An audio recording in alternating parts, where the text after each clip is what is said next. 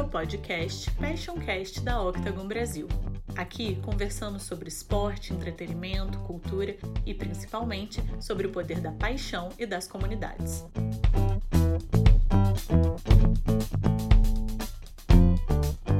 Olá a todos, eu sou Marcelo Mandia, diretor de projetos da Octagon Brasil, e estamos aqui mais uma vez para fazer o nosso segundo Passion Cast. Como o próprio nome já diz, vamos sempre falar sobre paixões e como elas, gerando comunidades, influenciam na nossa indústria, no nosso mercado de entretenimento, nas nossas relações pessoais e profissionais. E nesse segundo Passion Cast, o tema vai ser música. Não tinha como a gente não começar com ela, música que criou gêneros, movimentou culturas, determinou comportamentos, maneiras específicas de consumo, além de política e socialmente ser uma das principais maneiras de expressão. Para o papo de hoje, a gente traz duas mulheres incríveis incríveis, que trabalham com música de maneiras diferentes, óbvio, mas que vão ajudar a gente a construir um pouquinho o papo de hoje. Eu gostaria de apresentar e dar as boas-vindas para a Leca Guimarães. Ela é diretora dos festivais internacionais da C3. Hoje a gente tem correspondente internacional aqui no nosso papo. É exatamente isso. Por trás do Lollapalooza existe uma mulher brasileira assim. Bem-vinda, Leca. Obrigada, Marcelo, e obrigada pelo convite. Imagina. E temos junto com a gente também a Alice Alcântara, a brand manager de Budweiser no Brasil, aqui na Ambev. É uma marca que trabalha diretamente com música. A Alice vai trazer um pouquinho para a gente de como uma marca pode não apenas se relacionar com a música, mas também se fortalecerem juntos e de uma maneira bem autêntica. Bem-vinda, Alice. Obrigada, Marcelo. Oi, Leca, tudo bom? Oi, Alice. Prazer em conhecer você também, ao, ao quer dizer, online. é, online no nosso papo. Bom, para começar um pouco o papo de hoje, eu gostaria de saber de vocês como que é a relação pessoal de vocês com a música, como ela está presente no dia a dia de vocês, a música como uma paixão, de fato, o que, que ela é para vocês, né? Desde um momento de lazer a possivelmente momentos de muito estresse e muito trabalho. Leca, conta um pouco pra gente como que é a sua relação com a música? Minha relação com a música, ela começa desde quando eu era muito pequena, e eu tenho a relação com a música em dois ambientes, né, no pessoal e no profissional, porque a música está presente no meu dia a dia no trabalho, no Lollapalooza, entre outros festivais, e no meu dia a dia, porque a primeira coisa que eu faço quando eu acordo é ligar o som, porque eu acho que música te faz companhia melhor que qualquer outra coisa. Então, assim, no meu dia a dia, ela tá no pessoal entre fazer companhia, mudar meu humor, é, ouvir o que tem de novo, o que tem de antigo. E no meu trabalho, que as pessoas até confundem, acham que no trabalho a gente usa gosto pessoal em relação à música, tá uma parte minha relação com a música na parte de estudar, analisar o que está tocando, em qual rádio, em que país, o que está vendendo ingresso, que banda que tá, que estilo musical tá, tá fazendo mais sucesso, menos sucesso, em que país. E ao mesmo tempo, que é minha paixão, a música no ambiente de trabalho, que é a educação musical, porque hoje em outros países fora do Brasil já é muito, já é super investida, já se investe bastante e que no Brasil eu vejo ainda uma deficiência muito grande em ensino musical. Não em aprender a tocar instrumentos, mas saber a história da música, de onde saiu jazz, bossa nova. Eu acho que hoje as escolas pecam um pouco. Então, uma outra parte do meu dia a dia com a música, num ambiente que não é pessoal, é a relação com a educação. Muito legal. Alice, conta um pouquinho pra gente a sua percepção e sua relação com a música. É, para mim, no ambiente pessoal, a música é algo muito visceral, assim. Eu confesso que eu, eu tenho pouco estudo por trás, assim, da música quando eu falo dela no nível pessoal. Para mim, quando eu lembro dos momentos mais importantes da minha vida, das coisas que mais marcaram, sempre tem uma trilha sonora. E isso para mim é muito importante. Assim, eu conheci o meu marido num show, é, eu penso no meu casamento, nos meus aniversários, nos momentos com os meus pais. Eu acho que sempre teve isso para mim de um lado muito emocional. Eu tenho pessoas na minha família que são muito mais ligadas à música no âmbito profissional, de fato. Eu tenho um, um tio, um tio da minha mãe ele tocava junto com o Tom Jobim. A minha irmã é absolutamente apaixonada por música estuda isso muito é, em profundidade. Ela mora em Nova York, ela tem, ela é artista plástica, mas ela tem uma ligação muito forte com a música. E comigo, assim, a música até entrar em trabalhar com a música em, em Budweiser com mais proximidade, assim, para mim sempre foi uma coisa muito mais emocional, assim. A música é uma coisa que não só traz muito esse lado de família, esse lado de momentos importantes e essa trilha sonora da minha vida, mas também um pouco do que a Leca falou em termos de, de emoção e humor, né? Assim, eu acho que depend, dependendo do, do que eu tô sentindo, se eu coloco alguma música, isso muda tudo. Isso para mim é muito importante. Eu acho que em momentos de, de pandemia e quarentena ainda mais, né? Assim, eu acho que dependendo da música que você começa o seu dia, o jeito que você é, termina o seu dia, isso ajuda muito. E aí, do lado profissional, eu acho que para mim, a eh, Budweiser me trouxe um mundo de descoberta, de fato. Assim. Eu acho que músicas que, e, e, estilos de música que talvez eu nunca teria tanta profundidade, não teria um contato tão, tão forte assim, e eu me apaixonei também por esse lado, assim. Então hoje acho que a minha trilha sonora, a trilha sonora da minha vida se ampliou muito mais pelo contato profissional com a música que eu tenho hoje é, ao lado dessa marca, assim. Então é de conhecer novos estilos, conhecer novas culturas através da música. E eu tenho muita sorte assim para isso. Concordo totalmente. Acho que somos três amantes da música aqui, papeando hoje. Um, no último Passion Cast, a gente falou muito sobre a construção de comunidades, né? E acho que tendo muito em vista o que vocês acabaram de contar, assim, até sobre o fato de é, estilos musicais ou como a música influencia na cultura, acho que a música ela tem um, um papel de autoexpressão muito grande, né? Então, queria entender de vocês se vocês acham que de fato a música contribui para a construção de comunidades e se ela é, é um desses principais pilares de conexão de pessoas na sociedade, né? Como a Alice estava contando é, no caso dela com Budweiser, é entender um consumidor, por exemplo, também, é, também faz parte você olhar para a música que essa pessoa consome. É, qual que é a sua opinião sobre isso, Leca? Eu acho que sim. Eu concordo, acho que com todos os pontos que você falou na sua, na sua pergunta, né, no seu comentário porque eu acho que a música ela é uma das primeiras coisas que de acesso que qualquer pessoa pode ter, né? Então ela consegue tanto mudar seu humor e ela é de graça para qualquer pessoa, independente da classe social. Eu acho que a música é uma das coisas mais democráticas que, que existem como uma linguagem universal, independente da língua que a música é cantada. Então eu acho que ela tem tanto o poder de criar comunidades, das pessoas se identificarem com o estilo musical, o estilo do artista, você vê hoje estilos musicais é, ganhando espaço muito mais por causa da altitude da artista e como ela se apresenta, como a Billie Eilish ou a Lizzo, que sai um pouco do estereótipo do que era o pop. Então, eu acho que ela não só tem capacidade de criar comunidades, mas, ao mesmo tempo, ela também quebra barreiras, porque duas tribos juntas podem gostar da mesma música. Uma música ela pode atravessar, um artista ele pode agradar comunidades diferentes, tribos diferentes, ou até músicas de língua estrangeira terem um significado em um outro país que é até diferente da própria língua original, mas simplesmente pela emoção que ela tem. Eu não sei se eu respondi a pergunta, mas não, me... com certeza, eu acho que faz todo sentido. Isso que você comentou de é, a, a música, às vezes, com, ela não só criar é, tribos ou criar comunidades que envolvam ela, mas de certa maneira ela também conseguir impactar outras, outras comunidades, né?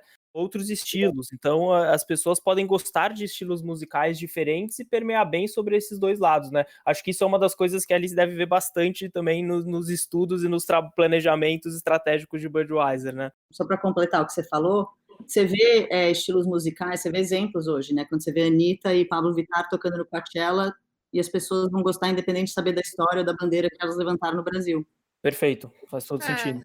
Para mim, sem dúvida, assim, eu acho que ah, quando eu comecei a pensar sobre essa pergunta, eu, é, eu acho que antigamente a música era uma representação muito clara de tribos, de culturas e, e, e, de quase uma segmentação, né? Eu acho que o estilo de música que você gostava era representava uma questão de pertencimento, de você fazer parte de fato de uma tribo.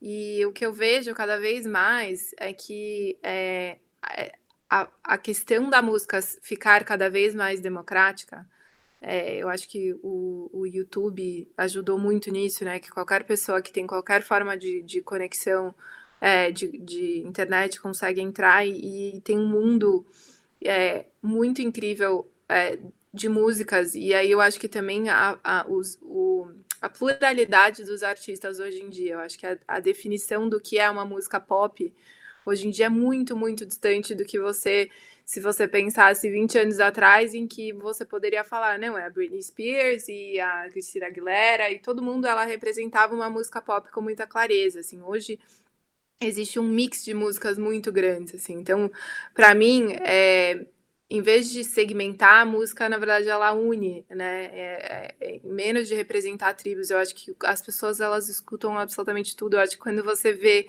no final do ano todo mundo mostrando o que, que eles escutaram no Spotify, né? E todo mundo postando, você vê a pluralidade de estilos de música que cada pessoa escuta, que vai do funk à música clássica, a, ao, ao pop em si, ao R&B, é, ao rap. E, e, eu acho que existe uma beleza muito grande dentro disso. E assim, na verdade, a, a música está transcendendo, é, transcendendo muito tribos específicas. E na verdade, ela representa. E eu acho que o Lola Palusa representa isso muito bem. Eu acho que quando você pensa num festival e você vê o line-up do Lola e a pluralidade de estilos que estão lá, mas que todo mundo que vai lá, elas, eles sentem um certo pertencimento e uma tribo de que as pessoas que estão indo no Lola são esse tipo de, de, de pessoa que tem isso em comum, mas que vão escutar tanto Guns N' Roses, quanto Silva, quanto Jonga, quanto é, é, Travis, é, Travis Scott, você vê a pluralidade e, e, dentro disso, assim. Para mim, eu acho que existe muito mais beleza nisso do que a segmentação. Concordo, a música ela, ela, ela traz esse viés muito mais inclusivo, né, participativo, de todo mundo vivenciar aquilo, e talvez muito conectado pelo fato dela trazer emoção, né? No final das contas, é isso que ela está impactando nas pessoas. Essa pluralidade que a Alice comentou, Leca, e é, é, exemplificou muito bem com o Lollapalooza, é, no Lollapalooza aí, né, nos Estados Unidos, você sente, você sente isso também? Que você vê algum tipo de diferença entre eles? Como que, que é? É, existe e não existe ao mesmo tempo, porque o, o Lollapalooza, ele é um festival que ele tem o mesmo conceito no mundo inteiro, só que ele se adapta ao mercado. Então, cada Lollapalooza no mundo, ele tem o seu... O Brasil tem o que? Brasil, Chicago, que é Estados Unidos, Alemanha, França. É, a, plural, a representatividade, a pluralidade da música, sem dúvida, ela existe em todos. É, se você olhar os line-ups na Suécia, ou na Alemanha, até que mais parecido com o Brasil, que a gente coloca até mais uh, artistas locais, porque ele tem uma representatividade maior em cada um.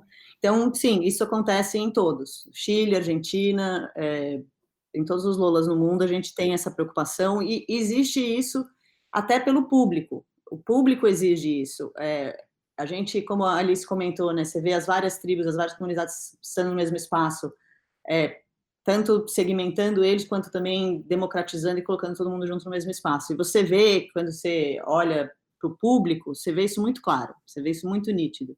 E cada país tem o seu jeito. Cara, é interessante isso. É...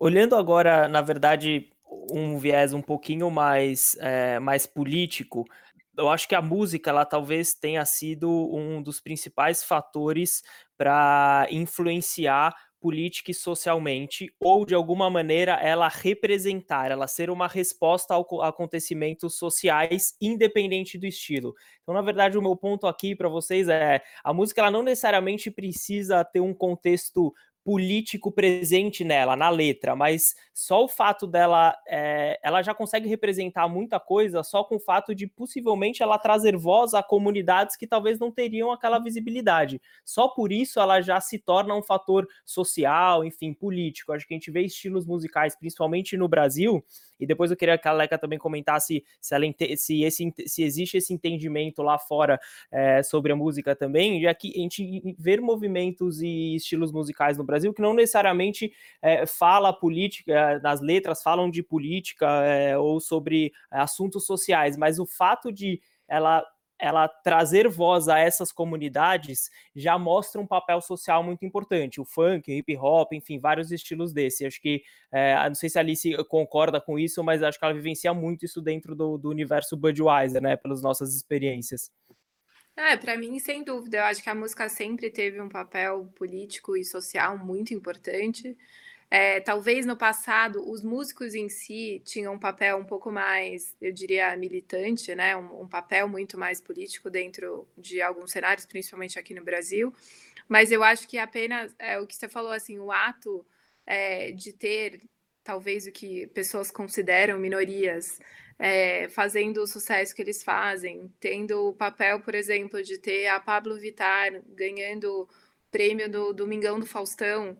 É, a, a, o impacto que isso tem é, socialmente e politicamente é gigante, né? Então, eu acho que e é uma forma quase pacífica de se fazer é, esse tipo de, de, de claim de é, político. Então, eu, eu acho, sem dúvida nenhuma, é muito importante e, e que o Brasil, a gente vê isso cada vez, sempre foi, né? Através, começando com samba, mas agora, principalmente quando a gente vê é, o impacto do funk, o impacto é, de, do hip hop, do rap crescendo cada vez mais, e essa, essa relevância, assim, é, eu acho que no âmbito social e cultural, que dá uma voz, né, a um, a um, a um público completamente, muitas vezes marginalizado, só que é, vira esse palco para essas pessoas. Legal, Leca, como que, como que você enxerga isso? E também trazer um pouquinho para a gente do viés aí de fora dos Estados Unidos, se isso também tem essa conexão, enfim, a gente sabe que, existe, que existiram décadas importantes, por exemplo, uma década de 60, que, enfim, surgimento de Beatles aqui no Brasil, que é um movimento de contracultura, aqui no Brasil acontecendo a Tropicália também, como que você enxerga um pouquinho esse contexto histórico e social hoje em dia também? Eu acho que a música, é, desde quando ela provavelmente começou, até através do sapateado, se você for olhar para a história, ela serviu como um meio de expressão para político, cultura, social, pessoal, de tudo, assim, as letras, o estilo musical, ou da onde ela saiu. Eu acho que o jazz e o blues são um exemplo disso. Tropicália, como você mesmo citou, é um exemplo disso. Ele só virou o que virou por causa da época, o que as pessoas estavam vivendo. E acho que ela não mudou até hoje. Você vê em épocas que Trump é eleito, as músicas, você vê em época de corona o que, que acontece. Eu acho que a música, pelo fato de ela ser democrática e muito acessível, ela sempre vira o primeiro meio de expressar o espírito da época, alguma coisa que está acontecendo. Seja para a pessoa na comunidade, que é o hip hop, o funk, que canta com a realidade que eles vivem, seja o jazz e o blues, que surgiu por causa de uma classe que existiu racismo, seja ditadura, seja uma época que a gente vive com presidentes malucos, sem falar de política, mas já falando. Então, eu acho que tem dúvida, e tanto como a coisa do Pride também, do LGBTQ, e talvez eu não saiba todas as letras, mas é dessa comunidade, você vê hoje em dia ela sendo representada em festivais internacionais, independente de classe, quem é o público. Eu acho que o Lola, os festivais, ele tem essa preocupação é, tem tanto de dar o palco e não tirar o direito do artista de poder se expressar. Você vê show nos anos 90 do Lollapalooza, do Rage Against the Machine, que foi incrível, super politizado. Você vê o show do Portugal The Man no ano passado, no Lola no Brasil, colocando a, a, questão dos indígenas na Amazônia sendo explorados, e você vê a reação do público, mesmo quem provavelmente votou no Bolsonaro estava ali se apoiando ou não, com as pessoas todas juntas sem criar a briga. Eu acho que a música ela, ela influencia, eu acho que ela até educa, eu acho que ela também traz um pouco o lado da paz, eu acho que ela também traz a coisa de se misturar as comunidades, de hoje, as pessoas que cantam jazz e blues talvez no ano passado não fossem escutar a música de negros. Então eu acho, eu concordo e eu acho que a música ela desde quando ela surgiu, é, ou como, como eu falei, desde o sapateado, ela serviu como um meio para qualquer pessoa. Uma curiosidade, inclusive, é a construção de um line-up é, para um festival. Obviamente, a sua vivência é bem próxima com Lollapalooza. É, também se leva em consideração isso, aspectos é, sociais que estão sendo bastante falados naquele, naquele momento, se é importante a gente trazer representatividade dele para dentro do line-up sem dúvida. É. Tanto para o bem quanto para o mal. Tanto assim, da representatividade de mulheres como headliners, é, de ter artistas que foram envolvidos, que tiveram casos no Me Too Movement e a gente tirar do line-up, é, artistas que foram publicamente com opiniões políticas que a gente discorda pelo não pela visão política, mas pelo, pela questão humana de respeito ao ser humano, de respeitar a Constituição, na verdade. É, então, sim, sem dúvida nenhuma, a gente leva em consideração tudo. Até porque é muito, é, o line-up ele é muito menos escolhido como gosto musical e muito mais para aquele mercado, para o que o público quer, quem que tem representatividade, quem é bacana, quem também pode representar o Lola, tá no palco do Lola, que a gente concorde. Então, acho que tudo faz parte. E eu acho que o nosso fã e o artista que toca no nosso show espera isso da gente também. Concordo, e acho que até as próprias marcas, né, Alice, que patrocinam o, o festival também acabam é, te, querendo entender é, o, o line-up, porque final, no final das contas são os artistas que, de certa maneira, vão ter uma relação ali, mesmo que indireta, com a marca, né? Não, é, sem, absolutamente, assim, para mim, sem dúvida, desculpa, Laika, te cortar, mas eu acho que é, os consumidores, eles cobram isso da, da marca também. Eu sou cobrada pelo line-up do, do Lola, sabe? É, é, e porque o, o nome e, e, a reputação da marca tá lá como aval e como patrocinador, então é, e a gente confia muito no trabalho da C3 e na, da T4F, sempre trazendo lineups que exatamente eles consideram é, o, o escopo como um todo, entendeu? Não só os estilos de música, mas, mas todo o contexto é, econômico, social, político, cultural que estão acontecendo naquele momento que podem trazer muita relevância é, e eu acho que isso faz parte até de uma das razões pelo qual eu acredito que o Lollapalooza é um festival muito diferenciado assim versus outros festivais principalmente aqui é, no Brasil que, que realmente ele traz tudo isso como, como contexto. Então quando a parte da marca quando a gente por exemplo busca alguns alguns é, artistas que fazem parte do Lollapalooza para se aproximar da marca, é muito fácil achar pessoas dentro daquele line-up que tem um fit claro com a marca Budweiser. Eu acho que isso faz parte muito da, da curadoria é, para chegar nesse, nesse fit de um line-up. Eu queria comentar que é justamente o que a Alice falou. as marcas, os patrocinadores do festival são quase nossos sócios do festival. Primeiro, porque na América do Sul o festival não existiria se as marcas não patrocinassem, se não existissem marcas que nem a Budweiser que acreditam num produto, num projeto como esse que podem influenciar uma comunidade, um estado, um país, eles não existiriam.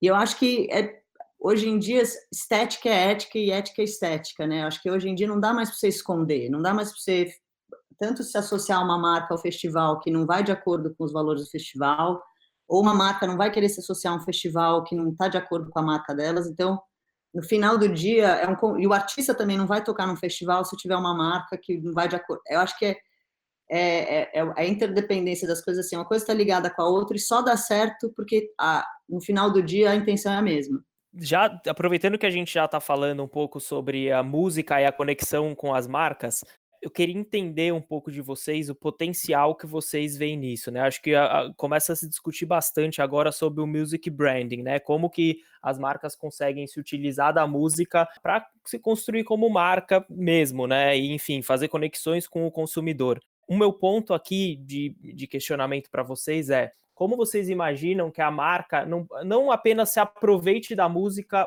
é, para sua construção. Acho que a Alice vive bastante isso com Budweiser, mas como ela também é, cons vai, vai conseguir construir junto com a música, então colaborar para esse passion point mesmo, colaborar para a indústria da música.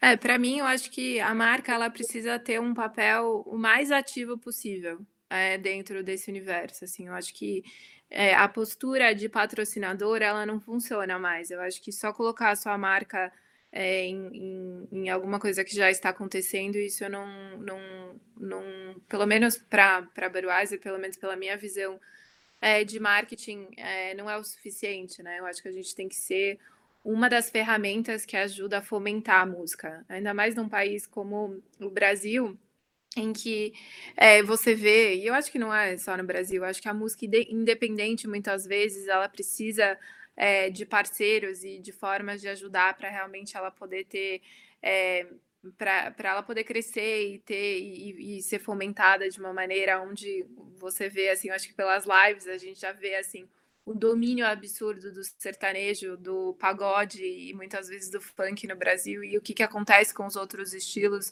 de música dentro desse cenário. Eu acho que a gente tem um papel como marca de, de fato ajudar, então de ter o estúdio de música, de apoiar não só os cantores que já têm, ou os músicos que já têm mais relevância, mas também apoiar os, os, os, os músicos que talvez a gente acredite que, que vão ser o futuro, né?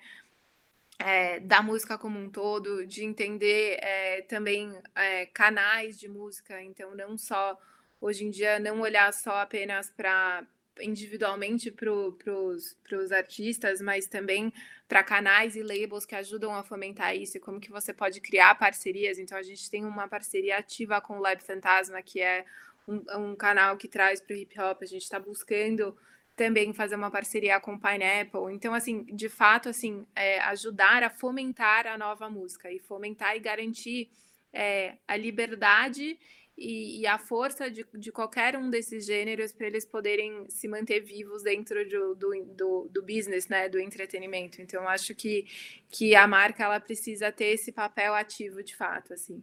Eu acho que não só estar nos momentos e, no, e, no, e na, nos lugares onde existe o ápice da música, né, e, e, e com essas pessoas que já, já chegaram lá, mas também é, o papel da música como agente de transformação é, através da, da música da melhor maneira possível. Assim, eu acho que Budweiser tem, está tentando o máximo possível fazer isso dentro do Brasil.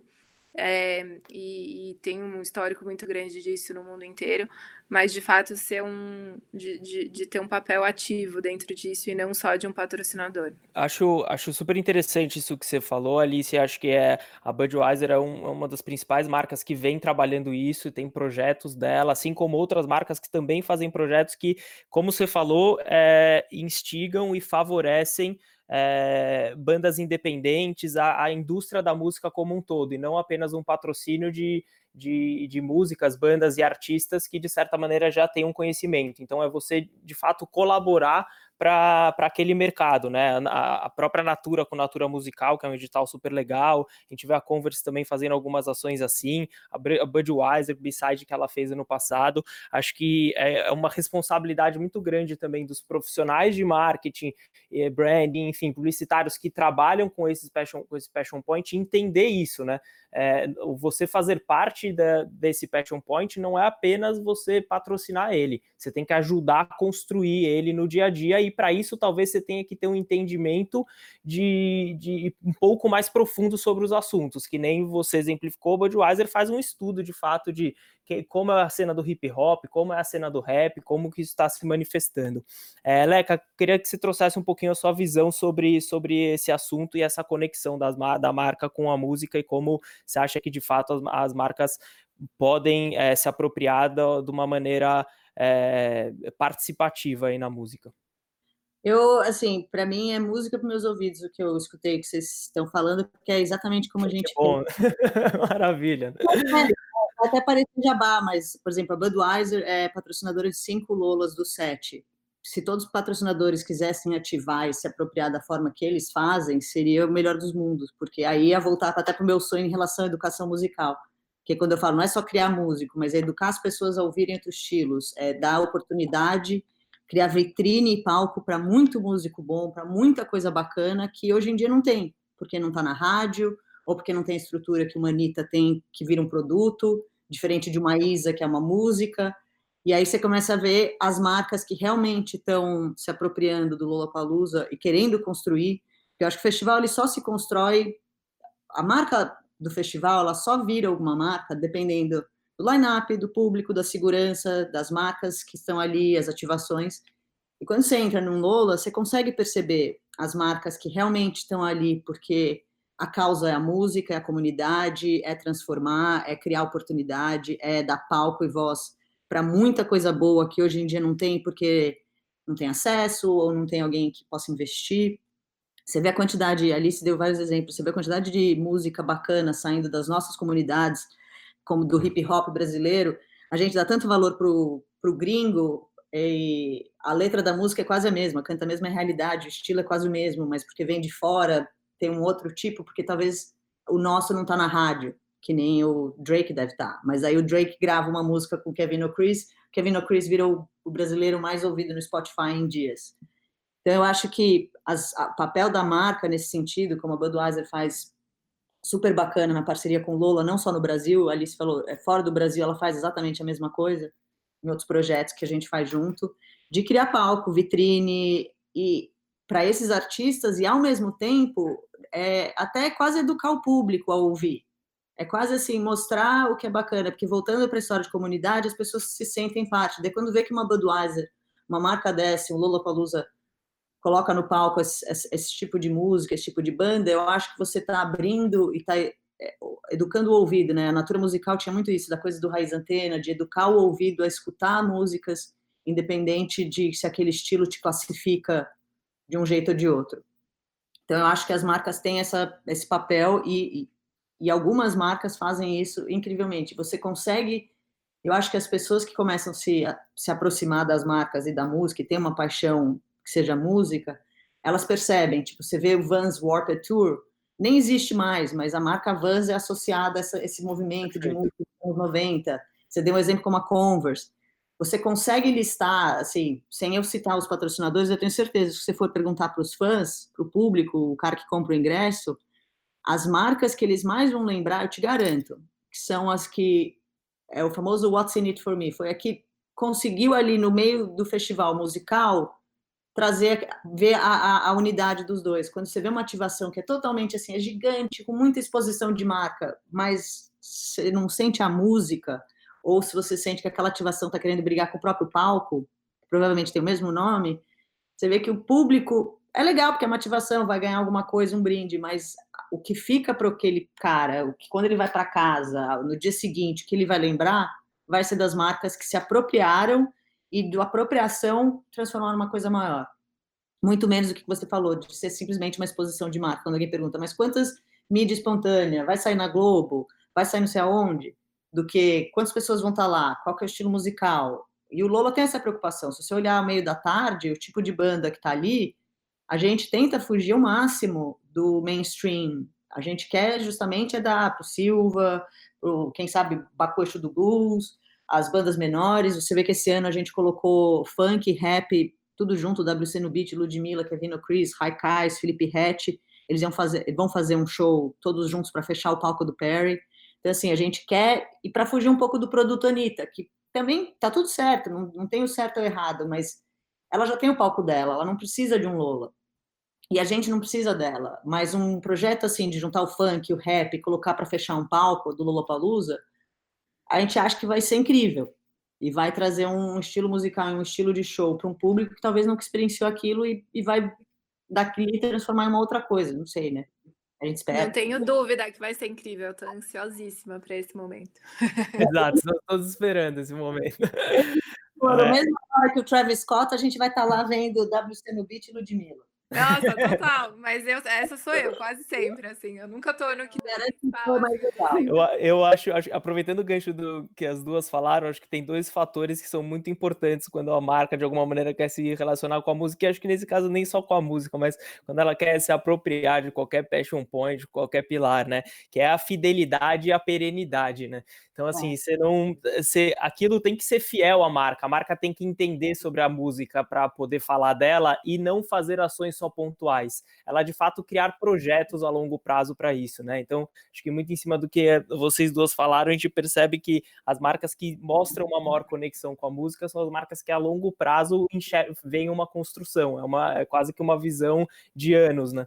É, até pegar um gancho do que você falou, e, e, e até quando a marca não tem esse passion point, não, não não tem tanto conhecimento, mas ela tem a humildade de abraçar a causa e deixar, né? Não querer aparecer mais do que a causa que você está abraçando, só para falar que isso é legal, mas ela está ali apoiando porque ela acredita que através daquilo ela traz algo para o público dela. E eu acho que essa legitimidade é muito importante, assim. Eu acho que o consumidor ele sente e ele enxerga, sabe? Eu acho que é, hoje cada vez mais, eu acho que as redes sociais elas humanizam um pouco as marcas, né? E elas deixam é, tudo para você pode a, a, pessoa pesquisa qualquer coisa dentro da internet ela vai saber o que, que essa marca fez no passado o que ela está fazendo hoje provavelmente o que deve estar vindo para o futuro porque tudo isso está tá documentado e que está visto assim e, e é um compromisso de fato que a marca tem que ter com esses consumidores. E essa legitimidade ela ela precisa existir porque em qualquer momento em que é, falta isso, isso fica muito claro e, e, os consumidores vão claramente falar sobre isso e abrir isso e mostrar isso dentro das redes sociais. Eu vejo assim muitas vezes essas oportunidades das lives que estão acontecendo agora e, as, e a diferença de marcas que são envolvidas com a música e que estão lá apoiando as lives versus as marcas que estão enxergando isso como uma oportunidade para enfiar a marca lá no meio, né? Então, é. assim, você vê de fato assim que, que, a clareza e o quanto as pessoas ligam as marcas é, que, que, que, estão fazendo papéis ativos dentro desse novo universo né, do entretenimento também então acho que, que independente do formato se é um festival ao vivo se é a música que você escolhe para estar no seu comercial é, ou se é uma live que você está patrocinando eu acho que a legitimidade ela precisa vir é, 100% junto com isso senão é, muitas vezes para mim eu acho que até é jogar dinheiro fora assim é você tentar colocar a sua marca em algo que as pessoas não vão lembrar ou né, no, no, nos casos piores né vão até usar isso contra a marca porque não, não, não faz sentido aquela marca estar tá ali perfeito Bom, vamos para um dos assuntos mais falados dessa quarentena, as nossas queridas lives. É, é, acho que, enfim, só para contextualizar um pouco a tecnologia, a conectividade, as pessoas estão cada vez mais produzindo e disseminando conteúdo, né? E essa é, revolução no mundo musical é basicamente liderada pelas plataformas de streaming. Então, queria entender um pouquinho de vocês, o quão benéfico vocês enxergam isso e quais os pontos negativos também. Eu entendo que essa descentralização, ela de fato barateia o acesso e permite que novos artistas surjam, interajam com o público de uma forma bem mais dinâmica, mais rápida, enfim. É, é, como que vocês enxergam isso? Vocês realmente acham que isso traz uma, uma visibilidade para essas bandas independentes que estão começando? E, e qual, qual possíveis prejuízos que artistas já consolidados também possam ter com isso? Leca, conta um pouquinho para a gente qual, é qual é o seu ponto de vista sobre as é. nossas é. queridas lives. Eu vou até te começar dizendo, você vai até achar eu um pouco ignorante, mas eu acho que minha opinião ainda está em construção, para ser sincera. Claro, eu, acho que faz parte, isso é muito recente. É, eu acho que se, se você não está perdido nessa época de corona, você não está lendo notícia, né? Estou recebi. É, ainda mais no meio da música, que está super complexo. Se perguntarem para a gente, ninguém, ninguém tem resposta de nada. A gente vive como se amanhã tudo fosse ficar como era. Eu acho que assim, a, a, a coisa da live eu ainda não não primeiro que acho que você tem que separar um pouco por país. O que está acontecendo no Brasil está acontecendo só no Brasil. A coisa das marcas e de dinheiro e de patrocínio e de valores megalomaníacos de lives só acontece no Brasil. No resto do mundo, 95% das lives estão sendo feitas entre parcerias e para levantar fundos. Várias, óbvio, não estou dizendo que elas não são, é, não, não têm é, receita elas têm receita de, das plataformas de streaming, como você falou, delas do, do, do, desculpa que às vezes me falta a palavra, modelo de negócio que elas já têm, né, de, de vender anúncio, como qualquer TV, broadcaster de um festival, ela vai lá vender anúncio daquele programa. Essa receita existe, mas a coisa do patrocínio, de virar uma live gigante da TV com 3 milhões de views, só no Brasil. Nem o Home Together, que foi no mundo inteiro, TV, rádio, online, teve os números do que as lives do Brasil tiveram. Falando de Brasil, eu, por enquanto, só estou enxergando o lado positivo. Assim, eu acho que tem o lado negativo de, de que a Alice falou, de também ter muito oportunista. Mas eu acho que qualquer coisa no mundo em transição, em crise, coisa boa, coisa ruim, existem os oportunistas. Mas eu acredito piamente que oportunista não dura.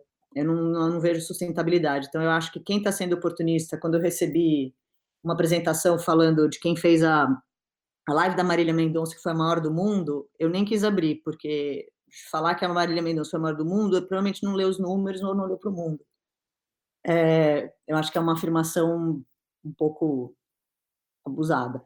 Mas, ao mesmo tempo, é, ela também está dando oportunidade para as pessoas que estão em casa, está dando oportunidade para quem não tem expressão e que pode só fazer em casa. É, mas para o negócio de música, eu acho que a live ela, ela serve muito para o artista, para as labels que estão ganhando muito dinheiro, porque elas têm todos os direitos. Então, quando você quer colocar uma música online, você quer trazer um show antigo, você tem que pagar as labels.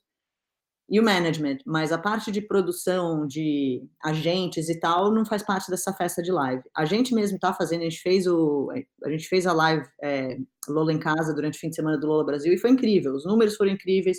A gente só fez com artistas local e foi o máximo. Então, eu acho que tirando a vantagem de que está todo mundo em casa, vai fazer. Se me perguntar se eu acho que isso vai durar, eu acho que de alguma forma vai, porque muita gente ainda vai ficar em casa.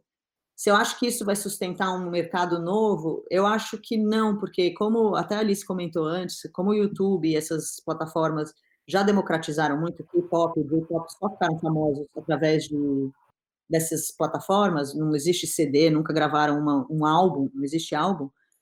Então você vê que assim, a live ou não live, ela vai continuar existindo. Mas eu acho que quando o mundo voltar para o ao vivo e o ao vivo puder acontecer, eu tenho dúvidas de quanto que isso vai se sustentar. Eu acho que isso vai virar muito mais uma plataforma de Netflix, de tipo on demand, VOD, pay-per-view, onde você vai criar conteúdos de música para viver nessas plataformas e ganhar dinheiro nesses modelos de negócio do que virar alguma coisa, porque eu acho que as pessoas vão preferir ver até no YouTube um vídeo da música ao vivo no palco do que uma live na casa, até porque a qualidade de som. Mas é óbvio que você não pode tirar o mérito de quando você vê um vídeo onde o Post Malone tá tocando com o baterista do Blink-182 música do Nirvana. Isso não aconteceria num show ao vivo, num palco, por exemplo. Concordo. A minha opinião é que eu acho que ela vem muito mais para somar do que substituir. Não sei o que a Alice pensa. É, eu penso assim também. Eu acho que vai conviver tudo junto. É, exatamente. É, para mim também. Eu acho que é um novo formato, assim, que as pessoas para mim, o que as lives entregam, primeiro, assim, eu acho que a primeira coisa que, que foi que parou e provavelmente a última coisa que vai voltar é o entretenimento dessa forma. Então, eu acho que as lives elas é, vão continuar um pouco nesse novo normal por um tempo maior, por necessidade. E eu acho que é, por natureza elas estão trazendo um lado beneficente muito positivo, né, de doações mas eu concordo com a Leca que precisa olhar muito para todas as pessoas, os produtores de eventos, etc., e ter um pouco uma forma de ajudar né, nisso também, né? Eu acho que a gente, hoje, pelo menos, Budweiser, ela começou ajudando muito a, a causa, a primeira causa, né, que, que, que, é o pessoal da linha de frente, médicos e profissionais da saúde, que eu acho que é o, o mais urgente, mas a gente já está estudando maneiras de como a gente pode evoluir a nossa ajuda para ajudar a indústria de entretenimento como um todo porque eu de fato acredito que é a última que vai voltar, né? É literalmente aglomerações de pessoas.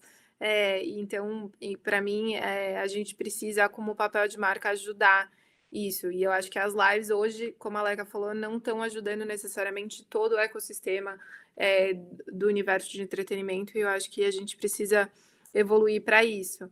Mas para mim, o que eu acho que, que as lives trouxeram, que é uma beleza muito grande, é trazer um pouco da intimidade de, dessas pessoas, né? Você vê alguém na casa dela, muitas vezes com a família dela, é, as pessoas tendo que se virar e falar espontaneamente, e você começa a entender muito mais a personalidade. Tipo, é impossível o Wesley Safadão ficar oito horas falando com você de um personagem Wesley Safadão, ou de um DVD que foi, que foi é, detalhadamente é, editado para ser exatamente o Wesley Safadão que você quer ver. É, e eu acho, e mesmo redes sociais, né? Você consegue editar o que está nas redes sociais. O que a gente está vendo dessas lives é que você não consegue editar. Então, por mais assim, até uma das maiores dificuldades que a gente teve no começo era controlar o que as pessoas estavam bebendo, elas não deveriam estar tá bebendo durante as lives.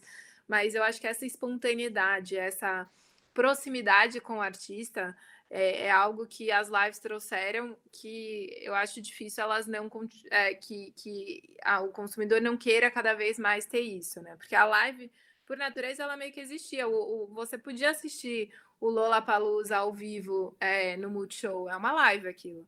Só que ter essa proximidade com o artista do jeito que você está tendo e entrar na intimidade dele, que muitas vezes é a casa dele, quem está tocando alguma coisa do lado dele é a mulher ou o cara que está ajudando, e, e, tudo isso, eu acho que isso trouxe uma nova.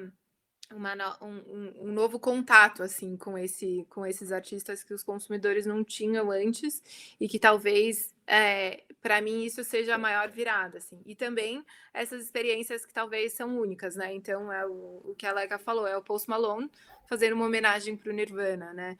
É, ou você pegar outras lives de pessoas que estão tocando coisas que jamais tocariam e agora estão tocando, ou por uma live ter quatro, cinco horas, começa a fazer cover de absolutamente todas as músicas do repertório. Então você começa a, a, a, ver uma outra faceta desses artistas também, não só deles pessoalmente, mas também do, da, da, do talento musical deles. Então acho que isso deve continuar.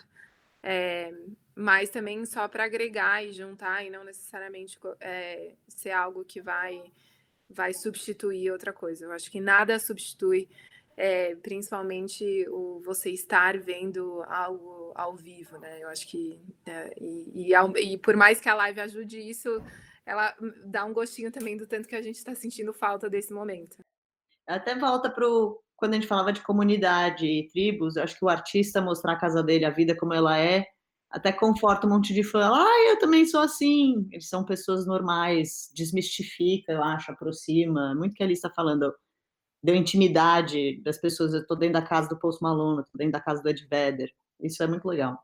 Não tem mais a vida como ela é. E a marca também tem que acompanhar, tem que ser real, porque se não for real, não vai acompanhar nem o artista abrindo a casa, brigando com a mulher no meio da live e com Exato, assim, assim como a marca está no, no dia a dia e na casa ali do consumidor, ela também está ali na casa do no dia a dia do, do, artista, né? Acho que eu concordo totalmente com o que vocês falaram. É, o momento trouxe um, uma nova visão e acho que ela é totalmente complementar ao que vem ao que existia, ao que vem sendo. Acho que ela total, vai conviver totalmente super bem com os shows, acho que não vai, não vai ser uma substituição, é, pelo contrário, vão ser modelos diferentes de consumo da música e que, de certa maneira, estão super integrados e é, aproximam ainda mais todas essas tribos e comunidades que a gente falou, né? Eu tenho. Eu acho, rapidinho, eu acho que só um ponto também que, que a Leca trouxe sobre o on demand, eu acho que a gente tem é, o fenômeno das lives, principalmente no Brasil, a gente tem focado muito em KPIs assim de, de pessoas que estão assistindo a live simultaneamente, né? Então, assim, ah, durante a Marília Mendonça, 3,3 milhões de pessoas estavam assistindo ao mesmo tempo. E eu não sei se necessariamente esse é o maior KPI. Eu acho que a pessoa, por, pelo conteúdo ser ao vivo, não necessariamente é, todo mundo precisa assistir aquilo ao vivo. Eu acho que se ele é uma coisa que está 30 dias disponível ou on demand, é o número de pessoas que assistiu aquilo e, e voltou para assistir aquilo em algum momento, como, como um todo. Então, eu acho que às vezes os KPIs que a gente está vendo aqui no Brasil não necessariamente são refletem o que é uma live de sucesso ou uma live que não é necessariamente tanto de sucesso e a obsessão por números muitas vezes eu acho que a gente acaba ficando obcecado com isso e não no conteúdo que foi gerado e o quanto isso está fazendo algum tipo de papel dentro da vida dos consumidores num momento tão difícil, assim. Então, acho que também é uma coisa que deveria se pensar. Excelente a percepção, eu concordo totalmente. Eu acho que a, a, principal base de análise aí, o principal KPI, de fato, não é o número, a quantidade de pessoas que entrou naquele link, ficou cinco minutos ou saiu e etc. Mas muito mais a vivência, a conexão que você, que você consegue criar com aquele possível fã, né? Uma vez que a gente está falando de passion points, acho que faz bem sentido, bastante sentido é, essa conexão. Eu concordo. Perfeito. Eu queria, na verdade, é, nosso tempo já está quase acabando aqui, mas eu queria fazer uma última pergunta para vocês, que é muito em vista, tendo em vista o, ainda o stream, essas plataformas, é como que vocês enxergam que isso mudou e talvez venha é, mudar ainda mais uma, a maneira de, de dos próprios artistas lançarem as músicas. Então, essa história, a história do EP, agora o artista tem a possibilidade de lançar uma, duas, três músicas. Acho que a gente volta até no, na estratégia checkmate criada pela Anitta, de eh, não necessariamente eh, criar, lançar cinco, sei lá, 10 músicas ao mesmo tempo, mas lançar uma música a cada semana, a cada mês e, e de, de, certa maneira estar presente é, durante um, um, longo tempo aí nas plataformas de streaming. Como que vocês enxergam um pouco essas mudanças? Eu acho que ainda está em transição até, e eu acho que vem, eu acho que a indústria da música vem numa transição devido à tecnologia, ao acesso das pessoas e aos streamings e plataformas e tudo mais, ela vem mudando. Hoje você perguntar qual pode ser, qual é o maior receio de uma etiqueteira, não é uma outra etiqueteira, é a Amazon, que vai entregar o endereço da casa junto com alguém. Então, talvez o maior competidor vai ser o Spotify, vai ser a Amazon, ou Spotify vai ser o, o maior competidor com a Ticketmaster ou algo do gênero. Eu acho que a indústria inteira está, como a gente comentou antes, antigamente você precisava de uma label grande, você precisava de uma distribuidora, publishing, você precisava de todas essas peças para você garantir um sucesso. E eu acho que hoje em dia você não necessariamente precisa. É óbvio que para poder ter uma estratégia que nem a Anitta, você precisa chegar num certo ponto para ter um certo investimento e tudo mais. Mas eu acho que essas plataformas e, e o acesso e os streamings deram a oportunidade de que nem, nem sempre.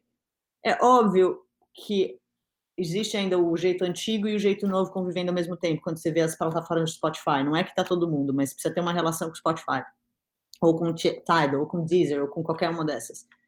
É, o YouTube, talvez você possa subir sozinho, mas até você criar uma representatividade no YouTube, você precisa ter um, você precisa dar uma camelada.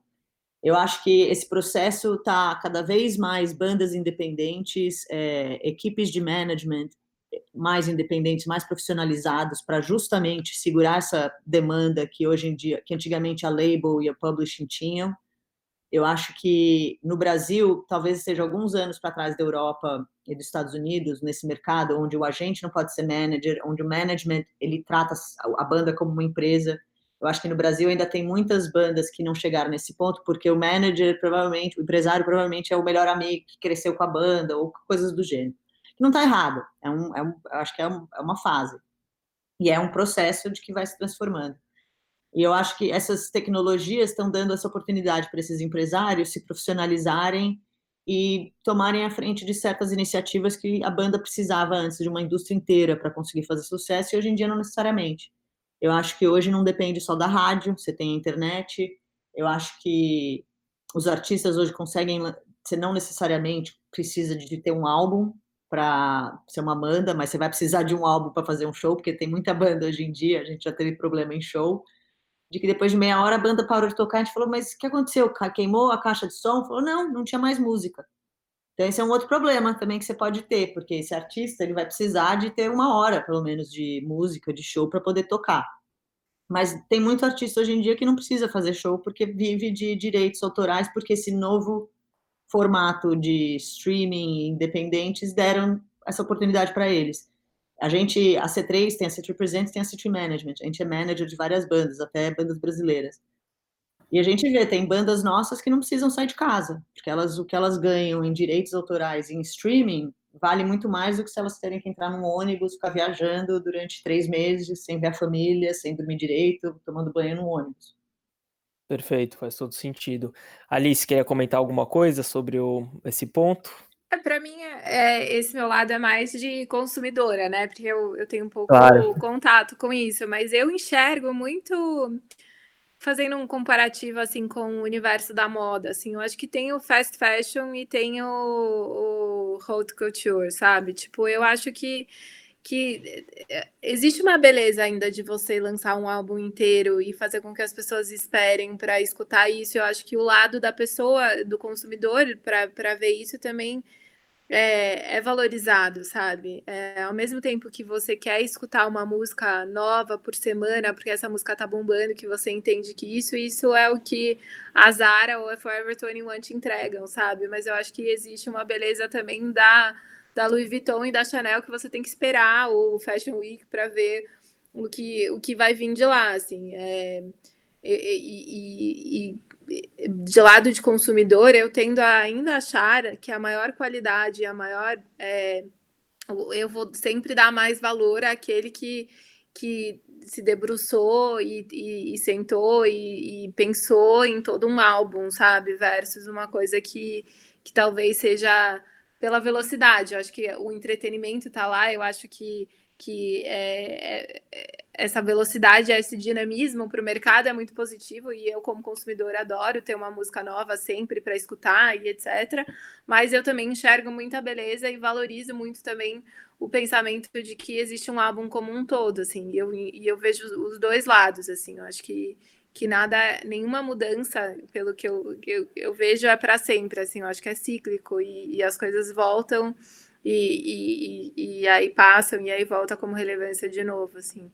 É, e eu acho que é, aí também do meu lado, em termos do, do, do, ao vivo, de fazer show, eu acho que é nesse momento que a banda meio que se concretiza e traz de fato aquela aquele momento, aquela conexão real com, com o consumidor. Assim, eu não consigo nem imag é, imaginar quantas bandas e quanta, quantos artistas que talvez eu gostava, eu achava ok, assim, quando eu escutava é, no rádio ou eu escutava no Spotify, mas quando eu vi ao vivo deu aquele clique, assim, você falou, nossa entendi, sabe? E versus também o oposto, às vezes que eu gostava muito quando eu vi ao vivo foi aquela decepção, assim, eu acho que o ao vivo, por mais que ele pode é, é, para mim, eu, eu, como consumidor, eu não vejo o papel dele só como ajudar o consumidor, ou a banda, ou o que for, ganhar dinheiro, mas também esse lado de da conexão real com o público, assim, é nesse momento que você está lá que as energias são, são as mesmas e, e, essa troca, assim, eu não sei, eu, eu sou apaixonada por,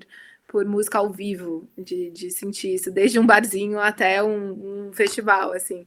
Eu acho que nesse momento também nunca, nunca vai, vai deixar de ser relevante, dependente do tamanho da banda. Eu acho que eu acho que você vê o Paul McCartney fazendo tanto de tour que ele tem, quantas vezes ele volta para o Brasil, eu falo, esse homem não precisa estar tá aqui.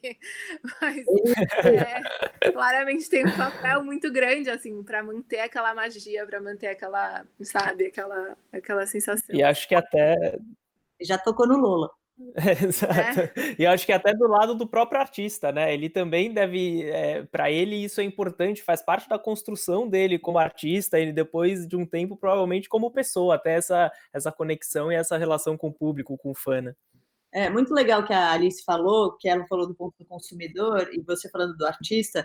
É, é, é, é, literalmente essa a ideia, porque é, faz parte da estratégia do artista. Ele pode até ter gravado o álbum inteiro junto, como você falou, a Anitta, a estratégia dela. Ela não tem a intenção de criar um super show, tipo Pearl Jam ou Rage Against the Machine. Aí o Pearl Jam, ele vai, ele conhece o consumidor dele, ele sabe qual é o, qual é o compromisso dele com, a, com o fã dele, com o fã clube dele. Então ele vai soltar uma música ou outra para vocês ficarem animados, mas na hora que sair o álbum, vai sair o álbum, vai sair a turnê, vai sair as datas. É, então você consegue até perceber no tipo de artista os que fazem, os que não fazem, e até daí o lado do streaming de ajudar mais pessoas terem acesso a um Pearl Jam que não tiveram antes. Mas é muito o que ela falou, assim, e a coisa do, do ao vivo, a gente também teve banda que eu amava, que depois que eu vi ao vivo, eu lidei com elas, nunca mais quis ouvir, queimei o CD, na época que eu quis o CD. e outro que você começa a amar. Exatamente, acho que faz parte da nossa conexão com, com a música. Meninas, queria agradecer muito a participação de vocês. Infelizmente, temos um tempo a ser cumprido também, senão a gente ficaria aqui por horas falando. É, acho que a gente já pode até programar um possível segundo papo. é, a gente combina isso. É, foi um prazer ter vocês aqui com a gente, então queria agradecer muito a participação das duas. Foi muito bom, acho que é, a, a, intenção era de fato a gente construir um pouco o cenário da música, falar sobre esse Passion Point e, é, e é a construção dela também para as marcas. E então, realmente agora é de fato agradecer. E quem sabe numa próxima vez a gente volta a se conectar e fiquem atentos aos próximos Passion Casts que a gente vai trazer. Obrigado, Leca, muito obrigado pela participação. Eu que agradeço, achei super bacana, adorei o papo com você e com a Alice, achei super legal. E se quiserem deixar, eu converso por horas. Já falei que eu falo muito, então. Perfeito. E prazer conhecer vocês. Agora eu mal posso esperar para a gente poder tomar uma cerveja no Lula. É isso, a Budweiser no Lula. Alice, muito obrigado pelo papo mais uma vez, está sempre disponível aí, nossa parceira do dia a dia. Obrigada, eu que tenho que agradecer. Imagina, o assunto música realmente é 40 minutos, é muito, muito pouco. É prazer conhecer vocês, nos vemos no Lola, sem falta, tomando a nossa Budweiser. Vai ser incrível.